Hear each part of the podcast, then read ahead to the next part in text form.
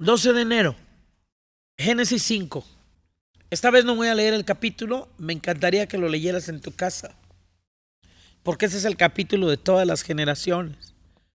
Importante porque es el capítulo de la entrada de la muerte a la tierra. Nunca antes habían conocido la muerte y es registrada en este capítulo. Ahora saben que esta era la consecuencia de haber desobedecido. Ahora saben que este es el, el resultado de no haber seguido las instrucciones que le habían dado. Esa es la muerte.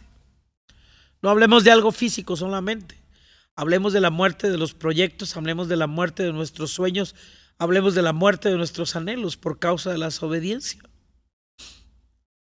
Por no tirar largo.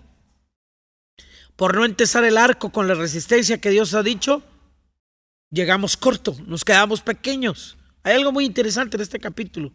Cada tres y cada cuatro generaciones nace un sobresaliente. Caín, Abel, Set, sobresaliente. Enos, cuarta generación, sobresaliente. Cainán, Mahaleel, Jared, Enoch, sobresaliente. Matusalén, Lamec, Noé, sobresaliente. Esto es importante porque hay una visitación continua al entendimiento de estos para reformar la tierra. Dios tiene sus escogidos. Todos estaban llamados para traer algo a la tierra, pero esos escogidos tenían una asignación para manifestar desde el entendimiento que venía de sus ancestros y la propia revelación que ellos tenían, manifestaban el reino, dependiendo siempre de su relación con Dios. Dios traía la luz a estos por causa de los genes físicos y espirituales que cargaban. Así que vendrá una visitación de entendimiento, de una visitación para avivamiento, porque sobre México hay cuatro generaciones vigentes. En las congregaciones lo puedes ver, adultos mayores, adultos jóvenes, adolescentes y la cuarta generación, ahí están. Dios, esta cuarta generación está vivada, los adolescentes.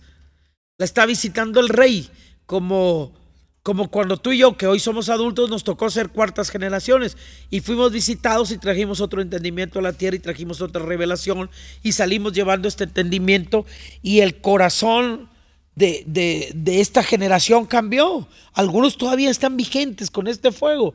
Nos arde el corazón de ver otra generación sobre la tierra con la pasión que tuvimos, pero con la fuerza de la juventud para manifestarla. Usted y yo somos la fuerza que Dios está esperando para que se manifieste, para que Él venga. ¿Solo para eso? No, para que el reino sea establecido y la tierra encuentre los señores que la deben de llevar a su plenitud. No importa que hayas experimentado la muerte, Dios es vida y te habita. Puedes empezar de nuevo. Generación de avivamiento, generación entendida. Llegó tu hora para manifestarte.